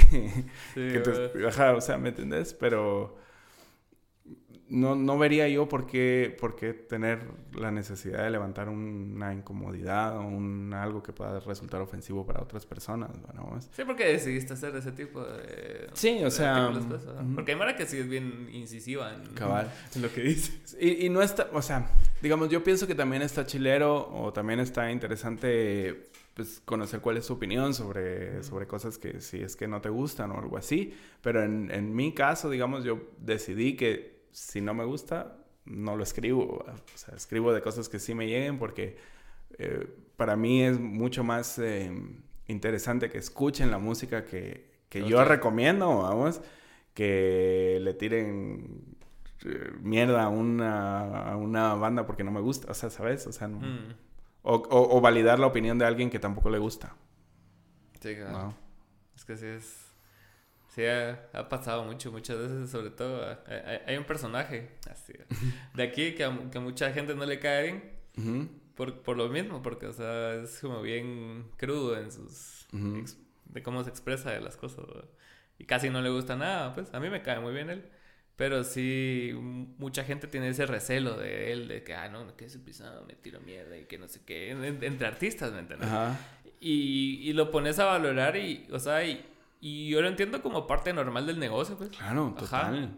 O sea, para mí, mi música, o sea, no me, no me define a tal punto de que defina mi personalidad. Es una parte de mí, pero no me define por completo, pues, Entonces, e, esa fue una de mis valoraciones más importantes del 2020, pues, o sea, porque era así como que, o sea, si yo me salgo cameo, o sea, no me va a morir, pues. Y puedo hacer 20 proyectos más, ¿me entiendes? O sea, donde esté yo, eh, está mi esencia y, y en las actividades que haga, o sea, sea chamusquear, o sea, grabar un podcast, lo que sea, o sea, yo voy a estar ahí presente, ¿me entiendes? Y eso es lo que hace esa cosa que sea mía, va. Entonces, pero también si alguien viene y me tira mierda por el podcast, no va a ser así como que diga, ah, va, está bien. O por mi música, es parte del negocio, ¿me entiendes? o sea, pues. tenés a la manera que te consume y a la manera que no te consume. Cabal. Sí, o sea, y yo, yo sé de quién estás hablando y a mí también me queda muy bien y somos brothers. Está lejos, y, y, ajá, pero también está bien, ¿no? O sea, también, también está bien que... La resistencia, pues. Sí, que no, que, y que escribas y cosas que, que él considera que se pueden mejorar o algo así. Eso también está súper bien porque también a la Mara le sirve, pues. O bueno, a la Mara que sabe recibir una, una crítica le sirve. O quizá ni le sirve, pues, pero bueno al menos está ahí, vamos, existe alguien que se preocupó por escuchar el material y todo. Yo siento que es un tema más de estilo, ¿va? o sea, ¿qué quieres, eh, qué quieres escribir? ¿va? Por ejemplo, Pitchfork, que es este blog gigantesco de... Se ponen turbios a Se ponen bien intensos, man, y así como califican en, en, nota, así como de, de 0 pues, a, a 10 y hay discos que yo he visto así como 0.5 y así como una lista de todas las cosas por las cuales esa banda no debería ni haber existido, vamos. y decís vos así como, bueno, o sea, está bien, vamos, pero, pero pues habiendo tanta música de la que se, que se puede escuchar, que sí es chilera, ¿va? Pero por eso te digo que es un tema de estilo. Y, y sí me llega Pitchfork, pues, o sea, yo sí leo Pitchfork, sí. Hay un brother que también hace eso, pero en el cine, que se llama Robert Egenbert, algo así se llama, no sé si lo has visto. No, no, no. A mí me da un vergo porque escribe bien talea, la ¿Ah, verdad. Pero sí, es de esa mara así exquisita, ¿va? que nunca da un 5 de 5. Ah. Ajá, nada es suficiente. Ah, entonces, así fue una, una película así taleísima, 3. así como Casablanca, 3.2. Ajá, 3.7. Sí, Pero sí, sí, yo, yo siento que sí es necesario no, y, y, otra cosa, vamos, es que los tiempos también cambian, vamos. Yo no sé si viste, pero en, en ahorita 2000, iniciando 2021 creo que fue, que cuando terminó la década, Ajá.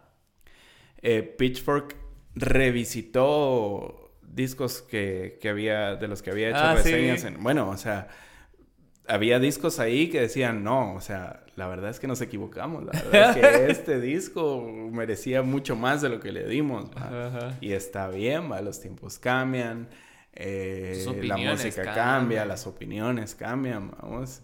Por ejemplo, le habían dado una nota súper baja al, disco de... Eh, Estoy, estoy súper bloqueado, pero ¿cómo, ¿cómo, se llama el, el, dueto francés, los robots? Ah, Daft Punk. Daft Punk, ajá. Va, entonces le habían dado una, un 5 o un 4 al disco de Daft Punk, el que solo está el casco dorado en la, el en la portada. No. Ah. Un- uno de los, bueno, a ese. Y, le, y en, en la reseña esa de 2021 le habían le habían dado casi que nota perfecta, vamos. Entonces decís vos, bueno, ahí está, vamos, o sea, también está chilero. Sí, porque muchas veces, o sea, tal vez en el momento no lo entendés, pero después, durante cinco años, eso, eso fue lo que cambió la música, ¿va? Cabal, Y ni te diste cuenta, ¿va? Y es así como que, ah, fue por este momento, ¿eh? Cabal. Y en retrospectiva lo entendés, ¿va? Cabal, sí, total. Algo, algo así, leí un review de, de este disco de Justin Bieber que vos estabas hablando, donde estaba. Sorry, Ajá. que, que cambió el, el pop mainstream, pues, o sea, porque ant- antes de ese disco se hacían las cosas de una, de una forma y después de ese disco, como ya se empezaron a involucrar, como estuvo Skrillex también, va. Ah, Entonces ya, ya fue más EDM, más así como que lo que escuchamos ahora en reggaetón, ponete, que es así música electrónica, pop, eh, algo. Ajá, ajá. Ajá, y fue a- no a partir de ese disco, pero ese disco como que lo logró Como mezclar bien. Consolidar. Ajá. Sí. Y no Sí. es un disco de 10, pues, pero es un buen Sí, disco, ajá. Sí, sí, sí, eso es un buen disco. Igual, bueno, también eh, que- creo que no me acuerdo qué otro disco. Bueno, yo, por ejemplo, lo que te decía, vamos, yo soy súper fan de Smashing Pumpkins, ¿va? ¿Cuál es tu disco favorito, Smashing? Em, uy, esa es una, esa es Sí, una pregunta de... O sea, mm, sí, bueno, no, no, la verdad es que no tengo. La o sea, la- más difícil. Sí, ¿verdad? sí, De la- es una pregunta de la difícil. tarde. Se tienen varios, la verdad. De- depende del mood, vamos. ¿Por cuál los conociste? Los conocí por Melancholy, Ok. ah, que es... eh, El- sí, donde, donde de vienen... referencia. Ajá, esa es el referencia. Y imagínate que venían... Ellos venían de Melancholy, ¿va? Que es un disco súper rockero y súper crudo y... em, donde vienen las canciones más icónicas, vamos, o sea, Tonight Tonight, Bullet, em, eh, Zero, o sea, es, es un disco, además es un disco doble y así, y el siguiente disco es Adore. Que, es, que es un disco electrónico, eh, el baterista pues ya no estaba en la, en la banda o no estuvo en ese disco, un disco súper raro, vamos, y así además todo oscuro y no sé, er, era un disco completamente diferente al, al, al Melancholy. ¿Cuál era el disco? Eh, yo creo que ese disco es el de You Know Now Now, dun, dun, dun, que están como en un parqueo. No. Ah, no, no, no. Ese, ¿Ese es, es? Ese es ma Machina. Ah, Machina. The Machines of God. Va. Adore eh, o, o sea, el, disco empieza con una baladita así acústica, solo guitarra acústica y Ah, él, y de ahí empieza así como música electrónica. O sea, es como un disco raro, le- y una vez leí un, un review, re-review, digamos, y decía, todo el mundo dice eh, que es el disco más eh, subvalorado de los 90, ¿va? Ajá. Y entonces, pero como todo el mundo lo dice, ya tampoco es eso, ¿va? Todo el mundo lo valora, ¿va? Entonces es así como, bueno, eh, pero el punto es, es que, digamos, es ese, mm, eso que en el momento mucha gente no entendió, vamos, y que de repente ahora todo el mundo entiende, ¿va? Ujú. Entonces, como es, o sea, los tiempos cambian, el mood cambia también, vamos, o sea, el, el espíritu de los tiempos cambia, o sea, hoy Sí.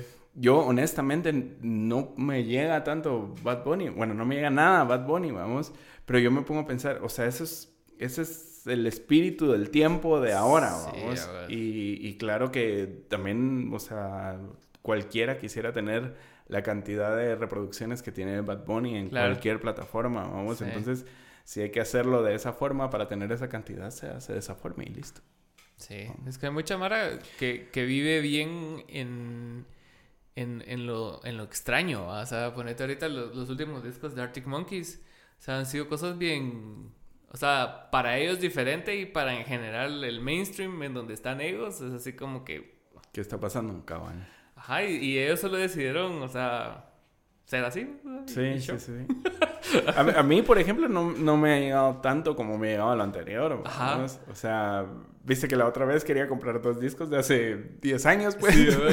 y no sabía cuál de los dos, vamos. Y es o sea, ni de chiste compraría. Y, hablando de esos discos que son como que parteaguas, y yo también leí que, que Homburg fue como que la, la transición del Arctic Monkeys viejo al Arctic Monkeys de Sucker and Sea y de, y, y AM. Y de AM. Ajá, cabal. Como, pero está chilero también, o sea, también está, está chilero que una banda como que se vaya reinventando, Sí. Eso también... ¿Cuánto tiempo más le va a durar la fórmula a Bad Bunny, o sea, se va a tener que, ah, reinventar. Sí, tiene Si es que se reinvierte. O, bueno, tal vez no, vamos, tal vez dura el reggaetón para el resto de los días. Sí, todo el mundo pensó que se iba a acabar rápido y, y, seguimos hablando. Sí, sí. Y está bien, o sea. Hace poco leí un artículo, no hace poco, hace mucho tiempo, pero me dio risa y me llegó porque sí, eh, o sea, la verdad el reggaetón sí, ya, ya es una realidad y es relevante, pues, o sea, ya no puede ser así como ninguneado, como que ah, eso no es música. no, no, ya no, es, ya, ya lleva Hasta aquí. 30 años. Ajá, 30 años y, y, de los cuales al menos 15 ha sido el número uno. Ajá. Entonces estaba hablando acerca de cómo el, el barrio fino de, de Daddy Yankee fue como el White Album de los Beatles para, para, para el género. Y así como que, o sea, sí, puede resultar como premisa ofensivo y clickbaitoso. Pero, o sea, o sea, sí tiene sentido. O sea, marcó, o sea, una generaciones. Sí, sí, sí, no. Y en cuestiones de, de mm, relevancia, vamos, relevancia para el género, para la cultura pop, para... Es lo que decían también del, eh, del rey de Café Tacuba. Ajá. o sea, que era el, el White Album del rock en español. Y ese disco es bien raro, man. Y, sí. Y no lo entendían, ¿verdad? Cuando salió todo lo se quedó con qué puto. Pero, pero ahí está, vamos. O sea, sin ese disco no hubiera sido el Café Tacuba que es ahora. Sí, la verdad, sí. Hay, hay, hay discos que sí son, son necesarios y, y, no necesariamente responden a lo que el tiempo pide. Cabal. Nadie quería eso en ese momento, pues. Nadie quería la gasolina cuando salió, pero salió y pegó. Y pegó, cabal. Pero es, interesante, pues. Es interesante ese, esos, esos cambios, digamos, esos, esos hitos, man. Que claro, cualquiera puede decir que cualquier disco es un hito, pero no. O sea, hay, hay, hay momentos, vamos, hay, hay, hay hitos. Yo pienso que Bad Bunny, o sea, el, el, no me acuerdo cómo se llama el, no el anterior, el primero que fue, no el primer disco, sino el, el otro que es como... El que marcó así el crecimiento. O sea, ese para mí también es un disco que... Yo hago lo que me da la gana. Creo que es... Estás afuera, creo. Sí, creo que sí. Ah, ese disco para mí también es un disco... Sí. O sea, él también, él tampoco es como que haya, o sea, sí agarra una fórmula más o menos conocida, pero él sí le dio, le dio una vuelta interesante también, vamos. Sí, es cierto. Es que mm. sí, o sea, no, o sea, digamos, no es el mismo reggaetón de Daddy Yankee, vamos. O sea, tiene. o sea, le dio una vuelta más a la tuerca, cabal. Sí, yo también veía, eh, ponete, hace poco leía una biografía de, de, Tiny. Y que Tiny produce desde que tiene 15 años. Ajá. Entonces, de, las primeras producciones que él hizo fue para Wisin y Andel. Y fue. Eh, no me acuerdo el nombre de la rola. Pero la cosa es de que el set estaba bien inspirado en, en ¿cómo se llama el que le producía antes a Justin Timberlake? Timberland. Timberland, ajá, en, en, el sonido de Timberland, porque cada fue en esos años que él salió, 2006, 2009, ponete. Y que estaba tan inspirado de eso que quiso meterlo al reggaetón. Entonces como que fue cuando tuvo ese shift el reggaetón de ser así bien calle Daddy Yankee a, a tener un montón de sintetizadores y un montón de cosas así raras. Entonces fue por eso, cabal. O sea, entonces como que ha ido adaptando cosas de otros géneros a sí mismo y como que... Y va creciendo el, el abanico. Sí, la verdad, sí. Dale, ah, pero qué bueno que viniste vos. No, vos, gracias por invitarme. Vamos a sacar la polémica de primero. sí, cabal, me van a echar. Todo el mundo va a ir a escuchar. Bueno, lo bueno es que lo van a escuchar, lo van a ver. Vamos a ponerle un, un buen título. Cabal. Bueno, gracias. Va, buena onda vos. Gracias por invitarme. Órale.